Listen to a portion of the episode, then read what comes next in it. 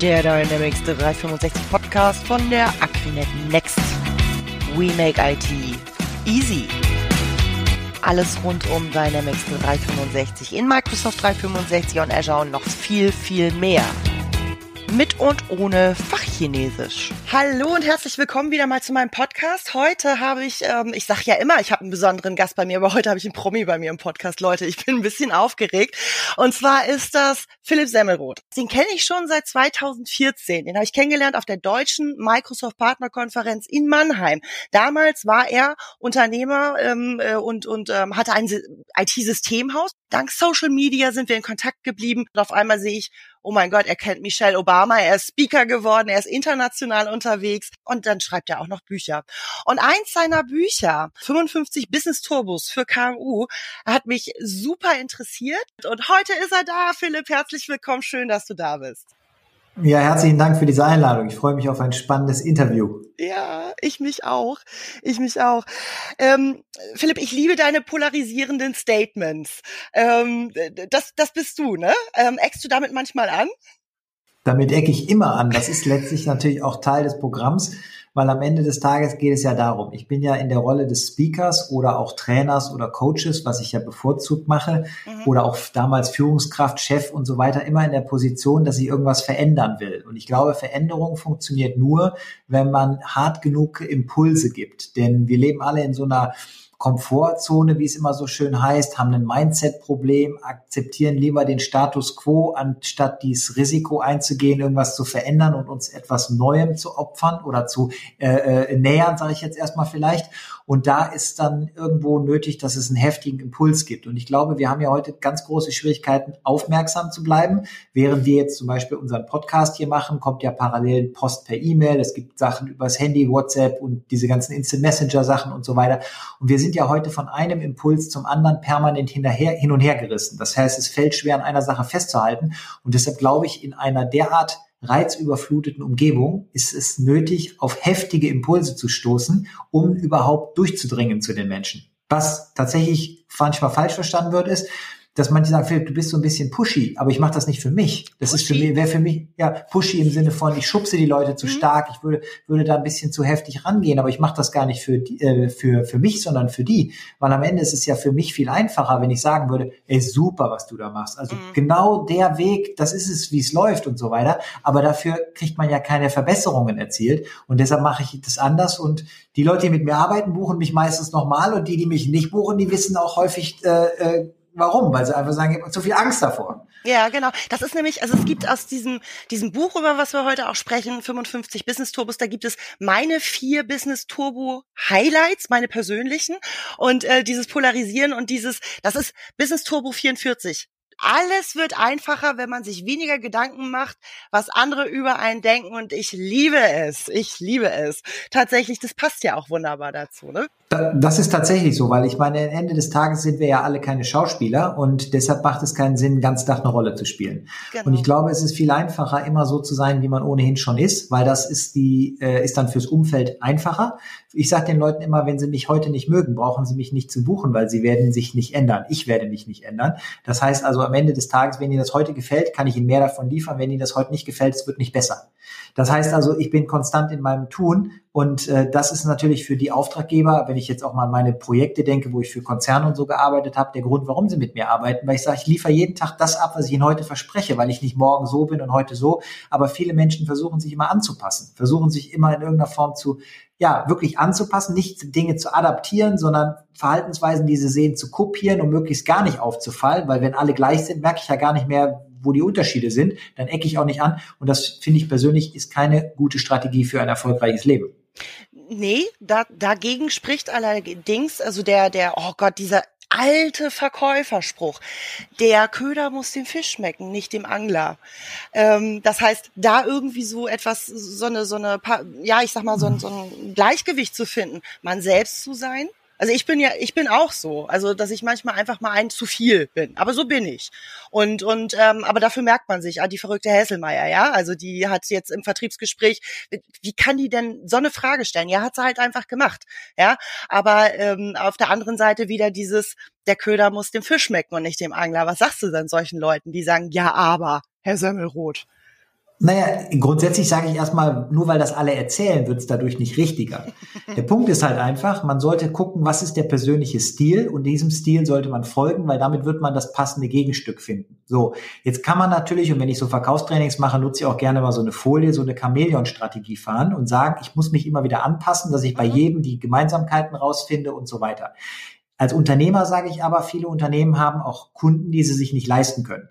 Das heißt, wenn ich mich jetzt, wenn ich mich jetzt darum kümmere, mit jedem in irgendeiner Form zurechtzukommen, dann bin ich irgendwie in der Situation, dann wird der Markt mich gestalten und ich gestalte nicht den Markt beziehungsweise nicht mein Unternehmen. Ich bin eher der Überzeugung, man muss es so machen, dass man sich überlegt, was kann ich besonders gut, wofür möchte ich gerne Kunden gewinnen und was müsste ich tun, um diese Kunden zu finden. So, und wenn ich das konsequent verfolge, dann ergibt sich daraus automatisch die Konsequenz, dass es eine gewisse Menschenmenge da draußen gibt, mit denen ich nicht zusammenarbeiten kann, weil die sind entweder zu preissensibel oder grundsätzlich zu anstrengend oder die haben Probleme, die ich gar nicht richtig lösen kann. Das könnte ich so mitmachen, aber das wird häufig zu Reklamationen führen, weil es immer wieder so, so Dinge gibt, die ich nur ganz selten mache. Davon würde ich alles abraten. Und ich habe ja tatsächlich Kunden im Bewerbungs-, also im, jetzt bin ich schon äh, durchgestartet hier, ich habe Kunden im Verkaufsgespräch gefragt, ich sage, hören Sie mal, warum genau bewerben Sie sich eigentlich, bei uns Kunde zu werden? Und dann nee, merkst du, dass der Kunde, dann merkst du, der Kunde denkt sich, äh, was ist denn das hier? Bin ich hier im falschen Film? Und dann sage ich, ja, schauen Sie mal, Herr Kunde, wir machen einen super Job, wir haben eine richtig gute Reputation, wir haben irgendwas gemacht, dass Sie auf uns aufmerksam geworden sind. Und das liegt ja daran, dass sich das rumspricht, dass wir zuverlässig seit vielen Jahren hier gute Arbeit leisten. Jetzt kann ich nicht mit jedem arbeiten, weil die Nachfrage ist groß und auch wir haben nur begrenzt Personal, um diese ganzen Anfragen zu bedienen. Das heißt, warum gerade Sie? Warum sollte ich mit Ihnen dauerhaft zusammenarbeiten? Und dann gucken die Kunden erstmal an, die erstmal gar keine Antwort auf so eine Frage, aber die merken dann mal direkt, Moment, es ist nicht so wie, ich lasse mir mal drei kommen und dann gucke ich mal, mit wem ich arbeiten möchte, sondern da waren so zwei und dann kam der Semmelrot und der hat alles anders gemacht. Und dann ähm, komme ich natürlich mit anders auch schneller zum Ergebnis. Wenn ich zu Kunden gefahren bin, das war ja das Einzige, was ich in den letzten Jahren in meiner Firma gemacht habe. Ich war ja seit drei Jahren nicht mehr in meinem Büro, habe nur noch aus dem Homeoffice gearbeitet und bin nur noch zu bereits vorverkauften Vertriebsgesprächen gefahren, weil ich bin ja auch für die Gespräche nicht gratis gekommen. Wer mich sprechen wollte, müsste dafür bezahlen, weil die gesagt haben, wenn der Geschäftsführer selber für eine Beratung kommt, strategische Beratung kostet das Geld. Wer das nicht bezahlen will, den können wir eh nicht bedienen, weil wir in einem beratungsintensiven Umfeld unterwegs sind. Cloud-Produkte und sowas, alles sind beratungsintensiv. Und wenn ein Kunde im Erstgespräch schon signalisiert, dass er für Beratung nicht bereit ist zu bezahlen, will ich nicht mit dem zusammenarbeiten. Mhm. So, das heißt, die haben als erstes mal für die Beratung bezahlt dann haben sie für die äh, Analyse bezahlt, dann haben sie für die Projektplanung und die Angebotserstellung bezahlt, dann haben sie für die Durchführung bezahlt und dann waren sie irgendwann so investiert, dass es sowieso klar war, dass sie mit uns dauerhaft zusammenarbeiten, haben wir gleich fünf Jahresvertrag über Managed Services und so gemacht. Aber der Punkt ist einfach, dass wir im Vorfeld schon gesagt haben, Herr Kunde, es gibt bestimmte Regeln, wir arbeiten nicht mit jedem, dafür liefern wir am Endergebnis aber auch Präzision, Festpreise und solche Dinge. Und das funktioniert. Man muss sich einfach mal von dem anderen abheben. Dann einfach nur zu sagen, wir sind billiger, ist halt nicht der Weg. Und äh, es gibt bei uns auch keine Rabatte und so weiter, weil das einfach Zeichen von Schwäche ist. Wenn der Verkäufer keine Argumente mehr hat, dreht er am Preis. Und das ist einfach nicht gut. Ja, absolut, absolut. Also das hört sich, äh, da, du bist Trainer, Punkt. Also du bist äh, Trainer und und ich habe auch in Videos von dir reingeguckt, kann auch jeder Zuhörer reingucken. YouTube-Kanal äh, hat Philipp auch. Ähm, genau, da geht's dann um um Verkaufstrainings und sowas hört sich immer so toll an und ich bin auch total begeistert. Und du hast mich jetzt auch komplett abgeholt und dann stehe ich das nächste Mal vom Kunden und ähm, traue mich nicht. Also meinst du, es funktioniert wirklich immer? Nein, es funktioniert definitiv gar nicht, wenn es jemand jetzt hört und ausprobiert, weil wer ist denn gut in der Sache, die er zum allerersten Mal macht? Haha. Das ist halt einfach so das, was ich nie verstehe. Die Leute, die hören sowas und sagen, ja super, Thermot, alles klar, macht Sinn. Und dann kommen sie entweder äh, gar nicht ins Tun oder probieren es einmal aus, stellen fest, klappt nicht und verfallen wieder in ihr altes Muster. Ich mache das immer anders. Wenn ich jemanden treffe mhm. und der kann irgendwas, was ich nicht kann, dann frage ich ihn als erstes, was kostet es mich, damit du mir das beibringst? Und zwar nicht einmal erklärst, sondern so machst, dass ich es gar nicht mehr anders machen kann, dass es wie Atmen im Hintergrund funktioniert. Weil das ist ja die Schwierigkeit, die ich auch immer in den Verkaufstrainings habe. Da bin ich mit Menschen beschäftigt, die letztlich von Verkauf noch nicht so tiefgehend Erfahrung haben oder sich in irgendeiner Form vielleicht verbessern wollen. Mhm. Manche schreiben sich gar nichts auf, dann stelle ich mir die Frage, wie wollen sie das nachher dann wiederholen? Wenn es so einfach wäre, dann, dann bräuchten wir ja kein Training machen. Das heißt, ja. es ist ja schon wichtig, dass ich mich auch dran erinnere und es regelmäßig übe. Dann frage ich nach Freiwilligen für Rollenspiele, dann meldet sich keiner, weil keiner irgendwie üben will. Das verstehe ich halt auch nicht. Und das sind lauter so Kleinigkeiten. Und ich denke mir immer, Leute, das ist richtig harte Arbeit in dem Bereich so gut zu werden. Aber dann kann ich mich im Verkaufsgespräch voll auf meinen Kunden konzentrieren und muss mir nicht im Hintergrund überlegen, was ich jetzt strategisch mache. Wie identifiziere ich die Kaufmotive? War das ein Einwand oder ist das ein Vorwand? Wie gehe ich damit um? Habe ich die entsprechenden Zugänge zu den Entscheidern sichergestellt? Habe ich die richtigen Fragen gestellt? Das läuft dann automatisch, sodass ich den Blick frei habe für ist der Kunde noch aufmerksam? Ist der ja. Kunde noch bei mir? Hat der Kunde irgendwie ein Signal gesendet, dass ihm das Gespräch zu lange geht? Hat er vielleicht eine Frage? Muss der kurz unterbrechen? Möchte der sich mit seinem äh, äh, Beisitzer, der kommen ja manchmal zu mehreren in so Gesprächen, möchten die sich über irgendwas austauschen? Wenn ich dafür einen Sinn habe, dann bin ich doch einen ganzen Schritt weiter und dann wird auch der Verkaufserfolg planbar. Aber wenn ich natürlich die ganze Zeit im Kopf denke, jetzt gleich muss ich die Frage stellen, weil ich das irgendwo gehört habe, dann ist das ja auch für alle Seiten ein künstliches Gespräch und künstliche Gespräche führen ja selten zum positiven Ergebnis. Ja, sind wir wieder dabei. Da ist man nicht mehr äh, man selbst und nicht mehr authentisch und äh, das, das merkt dein Gegenüber. Also das heißt üben, üben, üben und auch eine blutige Nase holen tatsächlich. Wenn ich so etwas trainiere, dann wohl wissend, das geht dann auch vielleicht erstmal schief, bevor das in Mark und Bein übergeht. Ne? Ja, aber das ist doch zum Beispiel der Vorteil, wenn ich mit Kunden Kontakt habe, mit denen ich gar nicht zusammenarbeiten will. Ja, mit denen kann ich doch, mit ja. denen kann ich doch üben. Ja, das heißt, ich gehe jetzt nicht zu meinen Top-Accounts und sage, Leute, ich habe eine tolle Strategie gehört, die will ich jetzt mal ausprobieren, sondern was ich mache, ist, ich mache ein bisschen Akquise, meinetwegen auf einer Messe, meinetwegen über Internet, meinetwegen, indem ich über Kaltakquise oder was einfach mal ein bisschen äh, rumtelefoniere, egal wo die Leute herkommen. Es wird immer welche geben, wo ich direkt merke, mit dem möchte ich auf keinen Fall arbeiten. Mhm. Und mit dem teste ich all das, was ich ausprobieren möchte. Weil das Schlimmste, was passieren kann, ist, dass der nachher trotzdem Kunde werden will. Das und dann kann ist ich meistens noch, so. Dann kann das ich, ja, dann kann ich, ja. dann kann ich immer noch Nein sagen oder irgendwann aus dem Prozess wieder aussteigen. Aber ich probiere das doch nicht mit meinen äh, Top-Accounts, sondern mit irgendwelchen, wo ich sowieso nichts verlieren kann. Ja, cool. Also vielen Dank. Das war schon mal ein super Tipp. Leute, ähm, hallo.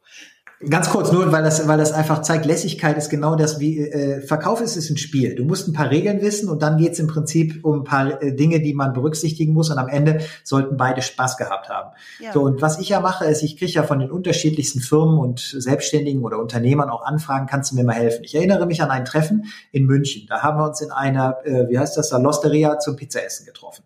Und wir haben das gesprochen, die Dame, die mich gebucht hatte, die wollte Multilevel-Marketing-Produkte verkaufen. Und sie sagte, ihr größtes Problem Problem wäre, Kontakte zu machen. Sie hätte einfach nicht genug Gesprächspartner, um ihre Produkte vorzustellen. Und dann sage ich, hör mal, hier links und rechts von uns sitzen doch welche, sprich die doch mal eben an. Sagt sie, Philipp, wir sind hier beim Essen. Außerdem, ja, ich sag, soll ich das eben machen? Bin ich aufgestanden, bin direkt an den Tisch neben uns gegangen, habe gesagt, guten Tag, mein Name ist Philipp Semmeroth. Ich habe hier eine super Lösung, die würde ich Ihnen gerne mal vorstellen. Ist das für Sie grundsätzlich interessant? Und ähm, die beiden haben signalisiert, dass es für sie nicht interessant ist. Dann habe ich gesagt, gut, kein Problem, wünsche Ihnen weiterhin guten Appetit. Bin direkt auf die andere Seite von unserem Tisch gegangen, da saßen ja auch zwei und einer von denen sagte, ja, das klingt grundsätzlich interessant. Ich sage, haben Sie eine Visitenkarte, dann können wir später nochmal telefonieren. Gab er mir eine Visitenkarte, ich bin wieder zurückgegangen, setze mich ja quasi in die Mitte von den zwei Tischen, mit denen ich gerade gesprochen habe und sage zu der Dame, ich sage, schau mal, jetzt habe ich schon vier Gespräche geführt und das hat mich keine zwei Minuten gekostet. Ich bin nirgendwo hingefahren und es, die haben, äh, niemand hat was gekauft und es mir ist nichts passiert. Und dann sind wir nachher noch in so ein Einkaufszentrum rein und dann habe ich gesagt, komm, ich zeig dir was. Wir sind ins Erdgeschoss gefahren, das war so mehrstöckige Galerie, sind wir ins Erdgeschoss gegangen, dann bin ich damit eher in den, in den, in den Aufzug gegangen. Ich bin als letzter eingestiegen, weil man dann als letzter ja im Prinzip die Chance hat, dass die Tür im Rücken ist und man kann in die Menge gucken. Und die Tür geht zu und es waren eine ganze Menge Menschen, die hochfahren wollten. Und als die Tür schlo sich schloss, sagte ich dann, meine Damen und Herren, Sie werden sich sicherlich fragen, warum ich Sie heute hier versammelt habe. Ich möchte Ihnen ein Produkt vorstellen. Und dann mussten erstmal alle lachen und, und der war das so peinlich. Aber ich sagte, guck mal, da haben wir schon wieder zwölf Leute kennengelernt. Das müssen wir nur ein bisschen machen und dann ist das alles nicht so schwer. Das heißt also, ich möchte immer dafür Werbung machen, Vertrieb als Spiel zu betrachten. Wenn der nicht kauft, hat er vorher auch nicht. Ich habe da nichts verloren. Ich muss nur gucken, dass in meinem Kopf kein Stress entsteht. Dann bin ich auch weiter gut fürs nächste Gespräch. Ja, das stimmt. Ja, also und und ähm, ich kann einfach nur sagen, äh, das, das hast du wirklich gemacht. Also das, das glaube ich dir. So bist du halt einfach und ähm, das ist äh, ziemlich cool. Deswegen bist du ja auch Trainer. Ne? Darum bringst du es anderen Leuten auch bei, weil du es selber auch machen kannst. Wie bist du, wie bist du dazu gekommen? Also grundsätzlich na, grundsätzlich ist ja so, ich habe ja eine Computerfirma gehabt und in dieser Computerfirma äh, war ich ja auch gezwungen, auf verschiedene Messen zu gehen. Und auf den Messen habe ich immer wieder Leute kennengelernt und Anfangs war ich natürlich wie alle anderen auch so ein bisschen auf die Tools und Features und die Technik konzentriert und habe dann aber festgestellt, Geld wird im Verkauf verdient. Und dann habe ich äh, gedacht, ich muss mich mal in dem Bereich ein bisschen weiter fit machen. Habe also tausende Seminare besucht, x Bücher gelesen, also Zeug gemacht und immer mehr Leute kennengelernt, die sich auf der verkäuferischen Seite der Branche bewegten. Und irgendwann kam mal einer zu mir und sagte, Semmerot, irgendwie hast du eine Macke kannst du vielleicht mal einen Vortrag auf der nächsten Branchenveranstaltung halten, weil irgendwie ist es immer so langweilig. Und dann habe ich da einen Vortrag gehalten, der kam super gut an. Dadurch wurde ich dann im Prinzip so ein bisschen rumgereicht. Daraus sind dann so ein paar Vorträge entstanden und irgendwann kamen dann Leute zu mir und sagen, kannst du uns nicht Vertrieb mal beibringen? Und da habe ich gesagt, kann ich machen. Gucken wir uns das mal an. Heute bin ich einen Schritt weiter. Die Leute sagen immer, Semmo, du bist Trainer. Ich sage, wisst ihr, bevor ihr ein Training machen, bucht mich erstmal für ein Coaching. Mhm. Und zwar ist es doch Quatsch, einen falschen Prozess einfach nur härter zu trainieren. Lasst uns doch erstmal gucken, ob euer Prozess überhaupt gut ist. Ich möchte mir eure Transaktionskosten angucken. Ich möchte mir euren Kunden-Onboarding-Prozess angucken. Ich möchte mir eure Positionierung angucken, euren Kundenauswahlprozess angucken. Weil warum wollen wir die Zeit verbringen, schlechte Kunden zu konvertieren? Lasst uns doch erstmal sicherstellen, dass sich gute bei uns melden, bleiben, vernünftig bedient werden, uns weiterempfehlen und wir dann entsprechend in hochpreisigeren Bereich bessere Kontakte aufbauen. Das geht aber nicht, indem ich Training mache, da muss ich den Vertriebsprozess neu aufbauen und ähm, das fängt halt mit bezahlter Beratung häufig an, für den Kunden spannend zu werden. Absolut. Ja, so wird man dann Trainer. Und irgendwann hast du nämlich im letzten Jahr dein Unternehmen verkauft und bist jetzt in Anführungsstrichen nur noch Speaker, Trainer, Coach. Ähm, also machst, machst komplett nur noch das. Das ist schon, schon der Hammer. Die Punkte, die du jetzt gerade mal aufgeführt hast, buch mich doch mal bitte für ein Coaching und ich gucke mir mal ähm, bestimmte Sachen an. Onboarding-Prozess, Kunden äh, und so weiter und so fort. Das sind übrigens auch Punkte, die man in deinem Buch lesen kann. Aber das ersetzt natürlich nicht. Also ich finde, man kann dieses Buch nehmen und man, man äh, schaut durch und dann sagt man, ich möchte mehr wissen. Äh, und dann ist der Punkt erreicht, wo man dich dann wirklich für ein Coaching holen kann. Äh, zurück zum Verkauf noch einmal. Ähm, jeder im Unternehmen verkauft oder jeder im Unternehmen sollte verkaufen. Ich arbeite wie ja der eine oder andere weiß, ja, äh, in einem IT-Unternehmen, ja, bei der Aquinet Next. Eigentlich äh, verkaufen wir Power BI-Lösungen, äh, Microsoft Business Solutions, ähm, äh, Navision oder äh, Business Central oder ähnliches. Jetzt habe ich Kollegen, die sind Entwickler, Kollegen, die sind ähm, Consultants, Kollegen, die sind, ja, die machen alles Mögliche. Warum sollten die verkaufen? Also ein Entwickler guckt mich immer an und sagt, wie? Ich soll verkaufen. Die Frage ist doch, wie man Verkauf definiert, weil wenn ich jetzt sage, Verkauf ist das, ich beispielsweise einen Kunden dazu bringe, einen Vertrag zu unterschreiben, dann habe ich eine klare Definition, sehr eng gefasst und im Prinzip auch klar, dass das nicht von jedem begleitet wird, der Prozess. Wenn ich aber sage, dass es bei Verkauf darum geht, Menschen davon zu überzeugen, etwas zu tun, dann ist im Prinzip Verkauf viel größer angelegt. Und ich glaube, vom Auszubildenden über den Buchhalter bis zum Geschäftsführer sollten alle im Unternehmen verkaufen, weil jeder hat an jedem Touchpoint Touchpoint, Klammer auf, E-Mail, Telefon, persönliches Gespräch, heute Webinare und was ich alles habe. Mhm. An jedem Touchpoint habe ich die Möglichkeit, da einen Beitrag dazu zu leisten, dass der Kunde in meinem Unternehmen auch für die Zukunft den richtigen Partner sieht oder nicht. Das bedeutet also, wenn ich beispielsweise in der Buchhaltung sitze, habe ich vielleicht keine Akquise-Tätigkeiten als Teil meines Verkaufsprozesses, aber ich bin ja durchaus im Gespräch mit Kunden, die vielleicht auch aus dem Level der Unzufriedenheit sich an mich wenden, weil sie beispielsweise irgendwo das Gefühl haben, sie zahlen zu viel oder irgendwas stimmt nicht oder es gab eine Schlechtleistung und sie wollen einen Nachlass oder was weiß ich. Und die Art und Weise, wie die Buchhaltung diesen Kunden jetzt bedient, entscheidet doch darüber, ob der Kunde in Zukunft Kunde bleibt oder nicht bleibt. Und das ist aus meiner Sicht eine verkäuferische Komponente. Genau wie der Techniker. Der Techniker, der sich von mir trainieren lässt, der kriegt von mir beigebracht, wie er mit Kunden anders redet, dass er besseren Respekt bekommt, weil viele Techniker kriegen nicht im Kundengespräch den Respekt, den sie verdient hätten, weil sie sich unter Wert verkaufen und kommunikativ nicht richtig herangehen an die Sache. Ja. Das kann man alles trainieren. Genauso ist der Techniker der, der immer auf die Mütze kriegt, wenn es ein technisches Problem gibt, weil er ja im Prinzip häufig der erste Kontaktpunkt ist. Das heißt also, der Techniker muss auch in von Konfliktbewältigungstechniken und so weiter trainiert werden. Und auch darüber wird der Kunde eingefangen und darin bestätigt, den richtigen Partner gewählt zu haben. Ich würde immer Wert darauf legen, so wie ich den Anspruch für mich selber habe, dass man in seiner Rolle authentisch bleibt und sich nicht verändert. Aber man sollte in jeder Rolle die maximale Wirkungskraft entwickeln. Und das funktioniert häufig nur durch Training und Reflexion. Aber dann kann ich dafür sorgen, dass jeder im Unternehmen dazu beiträgt, dass die Reputation des gesamten Unternehmens steigt. Und Reputation wird bezahlt, können vorausgesetzt. Ein, ein, Unternehmen, was jeder kennt, will auch jeder als Lieferanten haben. Und insofern zahlt das alles aufeinander ein. Ja, absolut. Ähm, was sagst du dazu? Es gibt ja gibt äh, die Möglichkeit, die Geschäftsleitung beispielsweise sagt, okay, ich coache meine Mitarbeiter selber, damit die genau so etwas verinnerlichen oder jemand aus dem Unternehmen, sei es ein Prokurist oder ein Projektleiter oder halt Geschäftsführer, coacht seine Entwickler, coacht sein, seine ähm, Buchhaltung genau so etwas zu verinnerlichen oder versus ich hole mir einen externen Coach. Meine meine Meinung nach äh, oder meiner Meinung nach ist es besser, sich einen extern zu holen ähm, ja, ganz einfach, da höre ich mehr hin, da höre ich mehr zu, da äh, der, der bringt neue Impulse rein oder ähnliches. Ähm, was ist deine Erfahrung? Also die Erfahrung ist, man muss immer einen externen holen, weil dieser Spruch, der Prophet im eigenen Land und so weiter hat kein Gewicht, der ist durchaus realistisch. Es ist ja auch so, obwohl ich anderen Unternehmen erklärt habe, schon parallel bevor ich mein Unternehmen verkauft habe, habe ich das ja gemacht, äh, wie man beispielsweise bestimmte Ver äh, Prozesse und Dinge besser machen kann, haben ja meine eigenen Mitarbeiter nicht zugehört, wenn ich denen das erzählt hätte. Das wäre meine Frage gewesen. Ja, richtig, genau. Wie hast du das gemacht? Ja, also vom Prinzip ist es einfach so, ich habe die einfach immer mitgenommen. Ich habe immer gesagt, hör mal, ich habe ein Training, ich brauche einen von euch, der die Kamera hält, der sich sonst wo da reinsetzt. Und ich habe dem Kunden immer gesagt, hör mal, ich bringe ein oder zwei eigene Leute mit ich erzähle denen immer irgendeinen Mist, warum die dabei sein sollen. Eigentlich sollen die nur zuhören und sehen, wie deine Leute aufschreiben, was ich erzähle, weil die dann plötzlich denken, hey, das muss gut sein, das schreibe ich auch auf und so verbreitet sich das auch in meiner Firma. Das heißt, ich glaube einfach, man muss bestimmte Parameter als gegeben betrachten und dann im Rahmen der Möglichkeiten das Beste draus machen. Und wenn das dann dazu führt, dass ich aus einem Training ein kleines Team-Event mache, die Leute mitnehme und sage, hey, wir hören uns das mal alle zusammen an, guckt euch mal an, wie ich das so mache und dann erst in der zweiten Instanz diesen Lerneffekt in mein Unternehmen reinbringe, ist es doch egal, Hauptsache er kommt da am Schluss an. Mhm. Weil wenn ich denen das selber erzähle, haben die ja auch immer das Gefühl, es geht gar nicht nur um sie, weil ich würde ja beim Training auch immer auf Persönlichkeitsentwicklung gehen und gucken, dass ich die einzelnen Charaktere entwickle. Aber wenn ich selber der Chef bin, dann entsteht ja auf Mitarbeiterseite vielleicht auch schnell der Gedanke, der macht das primär ja für sich, weil der will ja am Ende des Tages mehr Geld verdienen. Mhm das wird ja auch funktionieren. Wer Persönlichkeiten entwickelt, kann höhere Tagessätze durchsetzen, kann höhere Stundensätze durchsetzen, coolere, coolere Projekte akquirieren und wird am Ende des Tages mehr Geld verdienen. Aber der primäre Ansatz ist ja, den Mitarbeiter oder die Mitarbeiterin nach vorne zu bringen. So, und wie gesagt, im eigenen Unternehmen funktioniert das nicht. Deshalb einfach mitnehmen zu einer anderen Veranstaltung. Und wenn alle im Raum signalisieren, wow, der da vorne hat echt Ahnung, das macht echt Sinn, was der tut, dann glauben auch die eigenen Leute das plötzlich, weil die haben ja viel mehr Nähe. Da ist ja dieser, dieser, dieser Aha-Effekt, dieses Wow ist ja nicht so groß, weil du siehst den Typen ja permanent.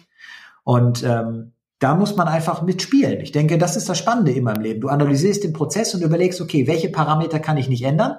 Aber wie kann ich die Steine oder die Karten oder was neu aufstellen, äh, wenn ich da an mein Spielszenario denke, damit ich am Ende des Tages gewinne? Und dann mache ich es einfach. Ja, ja, ja. Es gibt einen, einen Turbo, ähm, das ist der Turbo Nummer 20 übrigens, ähm, auch ein, ein Lieblings-Turbo ähm, von mir. Ähm, Lessons learned. Wer Kunden ausbildet, verliert den Auftrag. Hab ich draus gelernt. Ich habe teilweise die Kunden zu Tode beraten. Ich wollte, dass die tatsächlich schon eigentlich fast mit der Software umgehen konnten, bevor sie sie kaufen, um denen zu beweisen, das ist wirklich so einfach, wie ich euch das erzähle und es funktioniert wirklich ähm, was äh, dann doch manchmal schiefgegangen ist und ich äh, tatsächlich ähm, für teures, also eigentlich äh, teure Zeit, ja, für umsonst einfach weggeschenkt habe, was auch hinterher, selbst wenn der Kunde dann gekommen ist, also wenn der Interessentenkunde geworden ist, ähm, äh, dann äh, ja zur Folge hatte, dass meine lieben Kollegen im Consulting, äh, die dann gesagt haben, ja, das kostet dann aber fünf Stunden, ah, ich weiß nicht was, ich bin jetzt mal 150 Euro die Stunde äh, an Coaching, wo die gesagt haben, ja, aber von Frau Hessmann haben wir das alles umsonst gekriegt. Ne? Also das zog sich durch wie ein roter Faden, das Ding ist nicht mehr aufzuhalten. Wie bist du auf, äh, gab es da bei dir auch so ein, so ein paar Sachen, also wie bist du auf diesen Punkt gekommen? Ähm, genauso eine Knalltüte wie ich, hast du vielleicht selber auch mal so einen Fehler gemacht und, und daraus gelernt? Also ich kann jetzt nicht sagen, hast du selber den Fehler auch schon gemacht, einfach weil ich in meinem Leben schon so viele Fehler gemacht habe, dass ich vielleicht Och. gar nicht mehr weiß, ob ich als alle denke und ob was da jetzt zu welcher Zeit passiert ist. Aber was ich sagen kann ist, ich glaube einfach, dass viele, die jetzt kommunikativ nicht besonders stark sind, sich gerne, also in, in, in Gesprächen von der Natur her erstmal unsicher fühlen. Ja. Denn die kommen ja letztlich unbewaffnet zu einem Gefecht. So. Das heißt also, ich bin ein großer Freund davon, du bist kommunikativ stark, weil dann musst du das nicht einsetzen. Das heißt, du hast mehr Material, mehr Wirkungskraft dabei, als du brauchst und du kannst im Prinzip einfach mal abwarten und sprichst nur an den entsprechenden Stellen. Hast du aber nichts, denkst du, verdammt, hoffentlich werde ich nicht sozusagen überrascht. Also rede ich am besten die ganze Zeit, weil dann ja. kann der andere nicht zu Wort kommen. Und ich rede am besten über die Sachen, wo ich der absolute Experte bin. Und das ist leider mein fachlicher Themenbereich. Was vielfach vergessen wird, ist, der Kunde kennt diesen fachlichen Themenbereich nicht, kann diesem Gespräch nur bedingt folgen, hat kaum Interesse, alle Details kennenzulernen, weil was viele vergessen, der will nicht zum Kollegen ausgebildet werden, der will nicht mitarbeiten, der will die Software nur anwenden. Mhm. Das heißt, alles, was ich von dem wissen muss, ist doch, Herr Kunde, wo stehen Sie mit Ihrem Unternehmen heute? Wo möchten Sie in den nächsten drei bis fünf Jahren hin? Wie kann ich Sie dabei unterstützen? Und was war der Grund, warum Sie sich bei uns gemeldet haben? Jetzt wird der Kunde mir doch nie äh, präsentieren, warum er sich für mich, für meine Firma, für dieses Angebot, für diese Software interessiert. Und ich kann doch immer nur sagen, machen wir für Sie möglich. Machen wir für Sie möglich. Dann stelle ich vielleicht noch zwei, drei Rückfragen, um zu klären, ähm, was ich wirklich, weil es gibt ja Dinge, die muss ich berücksichtigen, von denen der Kunde keine Ahnung hat, aber die kann ich doch gezielt fragen und dann sage ich nur, alles klar, mache ich. Wenn mir zum Beispiel Kunden im Gespräch gesagt haben, ich möchte von zu Hause arbeiten oder ich habe Fernarbeitsplätze oder wie das früher alles hieß, ich hätte nie zum Kunden gesagt, dann brauchen Sie einen Terminal-Server. Weil dann muss ich im nächsten Schritt erklären, was ein Terminal-Server ist. Dann erkläre ich, wie die Terminal-Server-Lizenzierung aussieht. Dann sehe ich, dann spreche ich darüber, wie sich das auch auf die Office-Lizenzierung ändert. Und dann habe ich mit dem Kunden ein Gespräch geführt, wo der Kunde schon seit 20 Minuten ausgestiegen ist und denkt, verflucht, was habe ich nur für Mist bestellt? Und was ist das für ein Typ? Der wird gar nicht mehr still.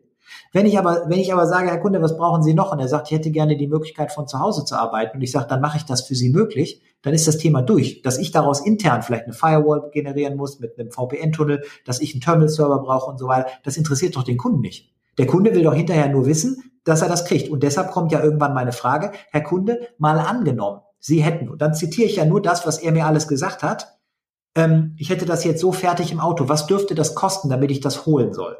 Und dann sagt er, wie meinen Sie das? Und dann sage ich, ja, angenommen, ich hätte die fertige Lösung im Auto, damit ich die jetzt reintragen kann. Wie viel würden Sie mir dafür geben können? Und dann sagt er mir meinetwegen 50.000. Dann brauche ich doch hinterher nicht mehr zu überlegen, ob der ein Budget von 50.000 hat. Dann brauche ich doch nur noch zu überlegen, kann ich das, was ich da zusammengebastelt habe mit dem Kunden, rein fiktiv für 50.000 realisieren? Und wenn das so ist, macht es Sinn, vielleicht ein Angebot zu erstellen. Wenn der mir aber sagt, maximal 10 und ich weiß, ich brauche 50, brauche ich kein Angebot zu erschreiben, weil der wird ja nicht 40 plötzlich irgendwo finden oder von dem Zettel so überzeugt sein, dass er denkt, oh, ich wollte nur 10 ausgeben, aber jetzt, wo die das auf 40 Seiten hier niedergeschrieben haben, jetzt gebe ich 50 aus. Ja, das ja. machen die ja nicht. Ja, genau, das stimmt. Du hast gerade etwas hochgehalten, das sehen die Zuschauer oder Zuhörer so. jetzt nicht. Genau, du hast nämlich auch noch ein zweites Buch geschrieben. Oder ähm, das ist ein eher kleineres Buch. Das kann man auch übrigens wunderbar empfehlen für für einen kleinen, schmalen, ich glaube 2,99 Euro bei Amazon kostet das, wenn du es runterlädst. Ne? Das ist auch sehr, sehr cool. Ähm, und zwar, wie heißt es, wie heißt das 3P-System? Genau, das ist so die Systematik, die ich in meinem Unternehmen entwickelt habe. Und wenn es deine Hörer möchten, können sie auch noch drei Euro sparen. Schicken sie mir einfach eine E-Mail über meine Webseite oder über LinkedIn schicke ich Ihnen das Buch gratis als kleines Danke, dass Sie sich diesen Podcast hier angehört haben. Also in dem 3P-System geht es um die drei Stellschrauben, für die ich sozusagen die meiste Werbung machen möchte. Das ist die Stellschraube People, Process, Presentation. Heißt konkret, ich muss die Persönlichkeit der Mitarbeiter und deren Mindset verändern. Dann muss ich denen die richtigen Prozesse und Standards an die Hand geben, dass sie mich nicht dauernd fragen müssen, wie sollen sie den Job bearbeiten. Dann kann ich mich stärker aus dem Tagesgeschäft rausziehen. Und dann muss ich ihnen im Bereich Presentation beibringen, dass sie alles dafür tun müssen, die Reputation der Firma zu steigern und parallel ihre Verkaufsergebnisse verbessern, indem sie bestimmte Techniken im Verkaufsgespräch anwenden. Und wenn sie diese konsequent durchziehen, diese Strategie, dann werden eine ganze Menge Sachen drumherum liegen bleiben, weil ist immer so, wenn ich mich mhm. auf irgendwas konzentriere. Aber dann wird es mit dem Unternehmen Richtung Profit aufwärts gehen. Und alleine dafür lohnt sich das schon, weil für den Rest kann ich dann Leute einstellen, die sich darum kümmern. Ja, Leute, das ist doch ein super, das ist doch ein super Angebot. Also ähm, wird natürlich auch alles verlinkt, E-Mail-Adresse und oder beziehungsweise Homepage von von Philipp und dann habt ihr gehört, könnt ihr ihn anschreiben und dann bekommt ihr das als E-Book. Das ist auch sehr sehr cool das ist auch wieder etwas, äh, vor allen Dingen Kunden, du wirst ja beauftragt von Chefs. Also wenn jetzt so eine Birgit Hesselmeier wie ich dahergeht, ja, die irgendwie Vertrieb und Marketing macht, sagt, ich würde dich gerne beauftragen, dann sagt mein Chef, ja Birgit, dann äh, sieh mal zu, wie du den bezahlen kannst. Nein, du wirst beauftragt von Chefs. Und äh, das heißt, das sind deine Ansprechpartner und du hast in deinem Buch der, der äh, 55 Turbos auch ähm, ein Kapitel, wo es wirklich darum geht, ja, also ähm, um, um Führungsturbos, glaube ich, heißen sie, ne? Und da gibt's auch so ein, so ein Klassiker, ähm, äh, dazu, schlechte Chefs bezahlen Überstunden. Das Kapitel finde ich ganz, ganz spannend und interessant. Ich habe übrigens als erstes daraus gelesen, auch du bist ein Early Bird, ich bin übrigens eine, eher so eine Eule, ja, die ein bisschen später in Gang kommt. Also ähm, super, wunderbar. Wir nehmen den Podcast gerade um 15.30 Uhr auf. Wir sind, wir haben gerade beide Puls. Ja, also das ist so unsere gemeinsame Schnittmenge dazu sagst du auch noch, Anwesenheit ist keine Leistung, äh, zahlen sie für Ergebnisse. Kannst du dazu noch mal ein bisschen was erzählen? Also wie gesagt, das ist auch wieder so polarisierend. Schlechte Chefs bezahlen Überstunden. Finde ich genial. Ja, also gehen wir der, der Reihe nach mal ein. Erst der erste Punkt, also Überstunden. Wenn Überstunden anfallen, habe ich doch zwei Punkte. Der erste Punkt ist, mein Mitarbeiter ist grundsätzlich schlecht organisiert und wenn er seine Arbeit in der Arbeitszeit nicht schafft, bleibt er länger und kriegt auch noch extra Geld dafür. Das heißt, ich habe, ich, ich schaffe überhaupt kein Incentive, mhm. dass sein Ze Selbstmanagement besser wird.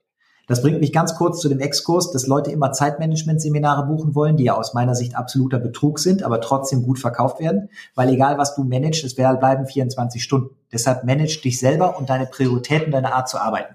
Wenn ich das aber als Mitarbeiter nicht hinkriege, dann kann ich doch dafür nicht noch extra Geld kriegen, weil dann habe ich ja gar keinen Anreiz mehr, das zu machen. Mhm. Das heißt also, ich muss irgendwie schauen, dass ich den Mitarbeitern den Anreiz nehme, sich eine verdeckte Gehaltserhöhung zu besorgen, indem sie einfach länger auf der Arbeit rumhocken. Parallel dazu muss ich den Mitarbeitern auch helfen, ihren Job in der Arbeitszeit zu schaffen, weil ich glaube einfach, es ist völlig blödsinnig, Mitarbeiter zu animieren, über das normale Maß hinaus im Unternehmen zu verweilen, weil die Erholungsphase notwendig ist, um in den anderen Phasen Leistungen zu bringen. Es ist auch für Chefs wichtig, und das war für mich auch eine ganz große ähm, Lernkurve, dass man akzeptiert, dass die nicht so sehr für das Unternehmen brennen wie man selber und vielleicht noch ein Privatleben haben und auch haben wollen. Das heißt also, wenn man denen die Möglichkeiten nimmt, aktiv am privaten Leben, an sozialen Kontakten und so weiter teilzunehmen, dann kann man denen ruhig mehr Geld geben. Das wird die temporär auch vielleicht also entschädigen. Wird aber nicht dazu führen, dass die dauerhaft glücklicher oder loyaler werden, sondern die werden sich irgendwann umorientieren, weil das gegen deren Natur ist. Das heißt, denen einfach pauschal Geld zu geben, zu sagen, Leute, ihr habt länger gearbeitet, das finde ich super, ihr habt ja mehr Geld, löst überhaupt gar keine Probleme. Das heißt, man hat zwar irgendwie einen Konsens mit dem Mitarbeiter gefunden, aber der Mitarbeiter wird in die falschen Richtungen entwickelt und deshalb glaube ich, ist das Mist. Man muss den Mitarbeitern sagen, pass mal auf, du musst das in der Arbeitszeit schaffen. Wenn du es nicht hinkriegst, frag mich bitte, dann helfe ich dir. Und wenn wir es auch zusammen nicht hinkriegen, dann habe ich vielleicht als Führungskraft dir einfach zu viel Arbeit in deinen Slot reingeschoben und dann muss ich auch das vielleicht mal korrigieren. Und von daher glaube ich einfach, Überstunden pauschal zu bezahlen, macht keinen Sinn. Überhaupt glaube ich, dass man mit Geld keine Leute äh, für zur Loyalität bewegen sollte und so weiter, weil Geld äh, nicht Nähe ersetzen darf. Ein anderes Thema, äh, kannst du entscheiden, ob wir da einsteigen. Aber jetzt gehen wir noch zu dem zweiten Punkt. Ähm, der zweite Punkt, den du da hattest, gib mir noch mal gerade das Stichwort, war, äh, Anwesenheit ist keine Leistung. Sie zahlen ah, ja. für Ergebnisse. Auch genial. Ja. Genau. Es ist doch so. Wir gerade in der IT wollen immer mehr Managed Services verkaufen, wollen Pauschalen verkaufen, wollen im Prinzip dem Kunden nur sagen, wenn sie das buchen, ist das fertig. Cloud-Produkte basieren genau auf der Lösung, dass du einfach nur sagst, das ist ihre Fee, das ist das Result. Da kann ich doch nicht im Umkehrschluss den Leuten, die das so verkaufen sollen, beibringen. Du kriegst hier für jede Viertelstunde, die du hier abhockst, egal was dabei rauskommt, immer Geld.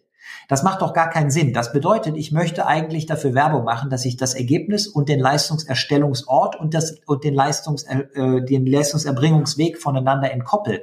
Ist es doch egal, wie lange jemand dafür braucht und wann er das gemacht hat. Hauptsache ist es fertig, wenn ich es brauche. Und das war so ein bisschen die Grundphilosophie, die ich über Jahre entwickelt habe. Ich habe ja Projekte für Oetker gemacht, für Thyssen gemacht. Ich habe zwei Jahre ein SAP-Projekt begleitet und so weiter und so weiter. Ich war viel unterwegs. Manchmal habe ich drei, vier Nächte im Hotel gepennt und meine Firma mit den ganzen Mitarbeitern und so weiter war trotzdem noch irgendwie am Start aber ich konnte sowieso nicht richtig kontrollieren, was die machen. Also habe ich gesagt, Leute, wenn die Ergebnisse erreicht werden, ist mir egal, wie ihr da hinkommt.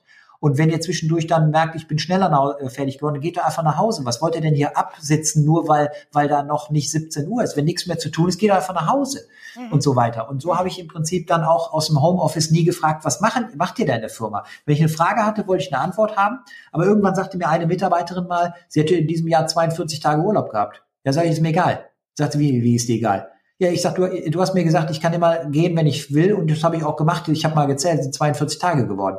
Ich sage es mir völlig egal. Wann immer ich eine Frage an dich hatte, hattest du sofort die Antwort. Du warst überall im Thema. Wenn du das in weniger Zeit schaffst als äh, die anderen, ist das für mich okay. Ich sage, vielleicht erzählst du nicht jedem, dass du 42 Tage Urlaub hattest, aber ähm, brauchen wir jetzt nicht zu diskutieren. Interessiert mich im nächsten Jahr auch nicht, wie viel du Urlaub machst. Wenn ich dich erreiche und eine Antwort kriege, die passt, ist für mich egal, wie du das hingekriegt hast. Ja. Weil so funktioniert es am besten. Selbst Selbstdisziplin und Selbstverantwortung auf Seiten der Mitarbeiter zu entwickeln, fordert auch, fördert auch die stärkere Identifikation mit der Arbeit, mit den Arbeitsergebnissen, mit der Leistungserbringung und dem ganzen Drumherum und leistungsfähige Mitarbeiter ziehen mehr Kunden an. Das hängt alles miteinander zusammen. Absolut. Man muss viel mehr loslassen, kriegt man bessere Ergebnisse raus. Absolut. Nun waren ja jetzt im letzten Jahr im März äh, urplötzlich spontan ähm, äh, zig Millionen tausend Chefs auf dieser Welt gezwungen, ähm, einfach dieses Vertrauen ähm, zu entwickeln, weil ihre Leute waren nun mal einfach im Homeoffice und ähm, man konnte nicht kontrollieren, ob da jemand morgens um acht Uhr äh, einfach nur mal anwesend ist, egal was er macht oder ähnliches. Da ist aber trotzdem, also da haben viele gelernt ähm, und viele auch, glaube ich, mit Schmerzen gelernt, weil sie das einfach anders gewohnt sind. Aber viele haben auch vielleicht gute Erfahrungen gemacht. Mir hat mein Chef gesagt, ähm, das fand ich sehr, sehr witzig. Und zwar, Birgit, und es ist mir eigentlich vollkommen egal. Wir haben gesagt, äh, wir machen so und so viel Umsatz diese dieses Jahr. Und wenn du sagst, das mache ich am Sonntag auf dem Golfplatz, dann machst du das Sonntag auf dem Golfplatz. Dann musst du Montag nicht zur Arbeit kommen, ja? Also wenn, wenn du Montag nicht kommen musst. Aber so musst du die Leute erstmal hinkriegen. Ich kann mir vorstellen, das ist auch so ein, so ein, ähm, also wenn du da Leute, Chefs coacht, das ist schon anstrengend, oder?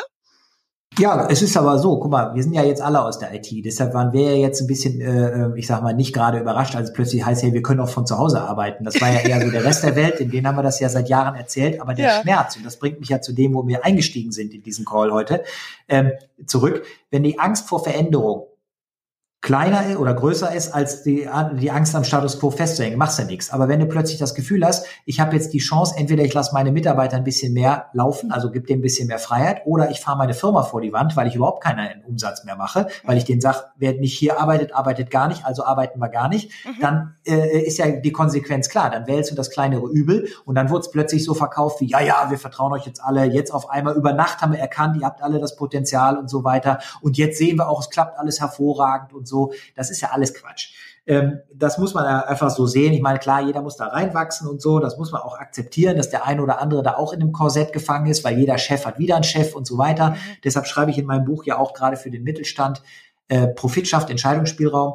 Wenn du dein Unternehmen mit den falschen Kunden und den falschen Mitarbeitern und den falschen Prozessen und den falschen Produkten und Dienstleistungen führst und immer nur so plus minus null machst und dir jeden Monat die Payroll im Nacken sitzt, dann hast du keinen Spielraum, dann glaubst du, du musst alles kontrollieren, sonst bist du ja im Prinzip K.O. Ja. Wenn aber dein Unternehmen ordentliche Überschüsse erwirtschaftet, dann nimm doch ein bisschen was von den Überschüssen und mach damit ein paar Experimente. Gib vielleicht einer kleinen Teilgruppe mal ein bisschen mehr Autonomität. Äh, gib doch mal ein paar Leuten einfach andere Möglichkeiten. Schau doch mal, was passiert. Ich habe in meiner Firma immer die Wiese vertreten, wenn einer großen Mist gebaut hat, war aber selber dafür verantwortlich, habe ich immer, immer gesagt, ist billiger als ein Seminar. Weil jetzt hat er was gelernt, was er nie wieder vergisst, denn er hat es nicht nur gehört, er hat es selber durchlebt, er kennt die ganzen Parameter vor der Entscheidung, nach der Entscheidung, danach und wird diesen Mist nicht normal bauen. Und wenn er noch ein paar solcher Fehler baut, dann wird er ein ziemlich guter Mann oder eine ziemlich gute Frau. Und so habe ich nachher Leute entwickelt. Meine Mitarbeiter waren ja, als ich die verkauft habe, die Firma, teilweise sieben Jahre bei mir. Ich hatte keinen, der ein Jahr bei mir war. Ich hatte keinen, der zwei Jahre bei mir war. Die waren alle ewig bei mir, weil die gesagt haben, so wie der Semmelrot mit uns umgeht, das finden wir nirgendwo anders. Das ist einfach irgendwie cool. Hier haben wir richtig viele Möglichkeiten. Und ähm, das hat, also für mich funktioniert das Experiment. Aber, und das möchte ich auch dazu sagen, auf dem Weg dahin habe ich auch viele Mitarbeiter einstellen und wieder entlassen müssen, weil nicht jeder Mitarbeiter so arbeiten möchte. Es gibt ja. Mitarbeiter, die kamen zu mir und sagten, Philipp, du bist ein super Typ, aber ich brauche mehr Führung. Da habe ich gesagt, da kann ich dir leider nicht bieten, weil ich äh, möchte mit Leuten arbeiten, die selber Ziele sehen, diese erkennen, bei Fragen fragen, aber ich habe selber Arbeit. Wir müssen alle gucken, dass wir uns hier maximal einbringen. Ich kann nicht noch jemand anders die ganze Zeit bei der Arbeit ja so aktiv unterstützen. Wir können uns austauschen, wir können uns ergänzen, aber ich kann dich nicht die ganze Zeit kontrollieren, weil warum soll ich zwei Leute für einen Job bezahlen, den einer, der vernünftig arbeitet, selber machen kann? Richtig, genau. Ich hatte das genau umgekehrt mal. Also ähm, ich, ich bin, ich, ich treffe Entscheidungen, ich stehe dann aber auch dahinter, wenn irgendwas schief geht. Mir hat auch mein Chef gesagt, okay, Fehler machen ist erlaubt. Keine Angst vor Fehlern, nur bitte nicht andauernd immer wieder machen, sondern wirklich daraus lernen. Das ist cool. Dann hat man auch weniger Angst und ähm, wer weniger Angst hat, macht eigentlich dann auch irgendwann weniger Fehler. Und ähm, äh, hab's mal probiert in einem Unternehmen, ja, das anders geführt war. Also wo es wirklich eher darum ging, diese Eigenverantwortung so ein bisschen abzugeben und das war überhaupt nichts für mich. Also umgekehrt funktioniert es auch nicht. Aber es stimmt mit, ähm, mit, mit Kollegen, also man muss dann halt auch wirklich gucken, wer kann's, wer kann's nicht. Aber solche Unternehmen funktionieren in der Regel besser. Ähm, und und ähm, ja, so konntest du ja dann auch, wie du dein Unternehmen geführt hast. Was hast du gesagt? Du warst in einem Jahr mal zwei Tage im ich war in einem Jahr, ich war in einem Jahr mal nur zwei Tage in 2019 war ich nur zwei Tage im Büro. Wir haben trotzdem Millionen Umsatz gemacht mit unseren Dienstleistungen, weil ich einfach, ich war ja nonstop unterwegs. Ich habe ja. Vorträge gehalten, also ja, weiß ich nicht, Afrika, Dubai, äh, äh Amerika, dann natürlich auch Niederlande, äh, England und was weiß ich alles. Ich dann war hier in der Türkei. Ich bin einmal ich glaube, dreieinhalb Wochen am Stück einfach unterwegs gewesen. Nur nach Hause, Koffer getauscht, wieder los und so weiter.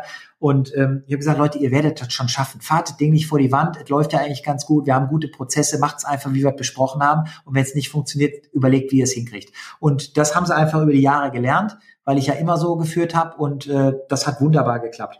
Und ja, also von daher, ich würde es auch nie wieder anders machen. Und wenn ich Kollegen hatte, die schon mal bei mir waren, weil wir mal zusammen über ein Projekt nachgedacht haben oder die mal bei mir hospitieren wollten, wenn die mich dann später kontaktiert haben, weil ich ja selten dabei war, dann äh, haben die immer gesagt, Semmerot, also dein Team ist echt der Hammer.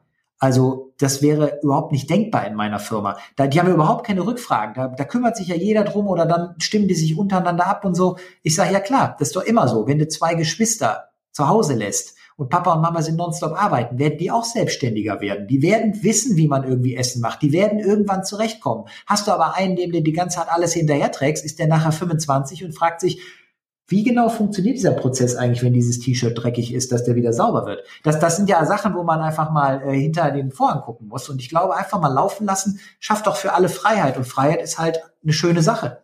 Oh, wow. Und ganz kurz vielleicht noch, weil das ist eben ja. der Punkt, wenn ich merke, es läuft falsch, und Mitarbeiter hat Fehler gemacht, dann habe ich ja zwei Möglichkeiten als Chef, mal losgelöst davon, dass es dazwischen tausend Unterpunkte gibt, zwei grobe Strategien. Ich sage kein Problem oder ich sage, äh, das war ganz schlecht und dann meckere ich entsprechend rum. Ich habe immer nur eine Frage gestellt. Ich habe, wenn einer sagte, wir haben Mist gebaut, habe ich gesagt, kein Problem. Was haben wir denn dafür getan, dass sich das so nicht wiederholt? Und das war alles, was ich wissen wollte. Ich sage, welche Vorkehrungen haben wir getroffen, dass nicht derselbe Fehler nochmal passiert? Mhm. Und dann war doch der, der Denkrichtung eine ganz andere. Und so sind Standards entstanden, so sind Prozesse entstanden, so sind äh, wirklich Standard Operating Procedures entstanden für jeden möglichen Teil von Wechsel der Batterie in der USV zu Installation eines Serverprojektes. Und wenn du genau weißt, was du machst, dann weißt du auch genau, wie lange es dauert, dann weißt du auch genau, was nicht passiert, wo die Fehler sind, welche Infos du vorher vom Kunden brauchst, dann machst du einen Festpreis drunter und dann verdienst du 20 Prozent mehr als der Wettbewerb, weil der Festpreis immer besser zu verkaufen ist als äh, nach Stundenabrechnung und alle sind glücklich. Festpreis ist ein ganz anderes Thema. Das wäre doch mal ein Podcast. Da bin ich komplett dagegen, aber komplett anderer Meinung. Aber bei dem Rest unterschreibe ich das sofort. Ähm, ja, Leute, wie ihr hört, ähm, also man hat regelrecht Lust zu sagen, okay, Philipp, wann können wir dich einkaufen? Wann kommst du zu uns ins Unternehmen? Wann coachst du uns? Wann guckst du dir hier mal den Laden an? oder ähnliches und äh, das jetzt nun mal so in so einem kurzen Podcast ähm, anhand von meinen kleinen ähm, vier Lieblingsturbos oder so das ist der der Mann hat Ahnung ähm, und und äh, das kann er auch richtig gut rüberbringen. Wie gesagt, also man muss sich darauf einlassen, das ist das eine, aber wer nicht wagt, der nicht gewinnt und jetzt ist die Möglichkeit zur Veränderung. Wir haben, finde ich, jetzt äh, im letzten Jahr ähm, so viel Mut gewonnen, Sachen anders zu machen. Wir mussten Sachen anders machen. Warum nicht jetzt auch mal ähm, wirklich den Philipp einladen und sich sich da beraten lassen oder auch wenigstens erstmal nur das Buch lesen, darüber nachdenken, äh, Dinge anders äh, machen zu können oder einfach mal auszuprobieren ausprobieren.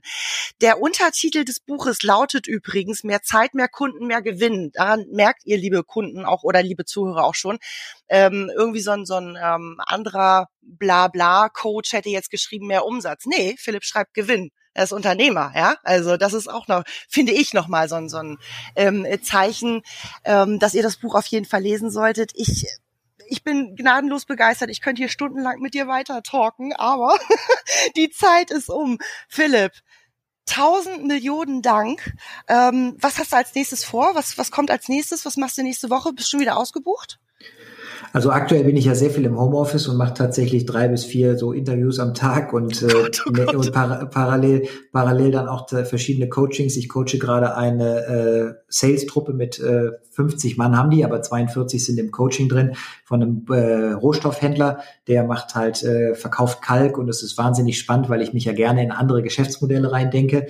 Das ist äh, gerade so, dass die jetzt ja, die Zeit einfach nutzen, um ihre ganzen Vertriebsprozesse nochmal neu zu aufzustellen, weil sie einfach mit meinem Input vielleicht auch gemerkt haben, oh, so ein paar Sachen könnte man ein bisschen besser machen und auch der Technical Sales ist jetzt plötzlich offen für, wir lassen uns mal bezahlen für unsere Expertise und so. Also solche Projekte mache ich gerade, mir wird's nicht langweilig. Ich mache sage zu meinen Freunden immer, die ja wissen, dass ich die Firma verkauft habe und immer denken, warum macht der eigentlich überhaupt noch was? Mhm. Da sage ich immer so, ja, ganz ehrlich, ich bin ja in der Rente und in Rente macht man einfach so Spaßprojekte. Also von daher, mir macht es einfach Spaß zu arbeiten und, und nochmal, für gerade für diejenigen, die das jetzt manchmal hören und das dann so polarisierend finden und so weiter. Also erstmal geht es ja darum, Leute wach zu rütteln. Wenn man mich jetzt mal erlebt, so schlimm bin ich ja gar nicht. Aber der andere Punkt ist auch der, man kann sich, und das möchte ich so zum Abschluss als Tipp für die Verkäufer mitgeben, man kann sich auch bis zu einem gewissen Grad ziemlich weit aus dem Fenster lehnen, wenn man kein Blender ist und liefern kann.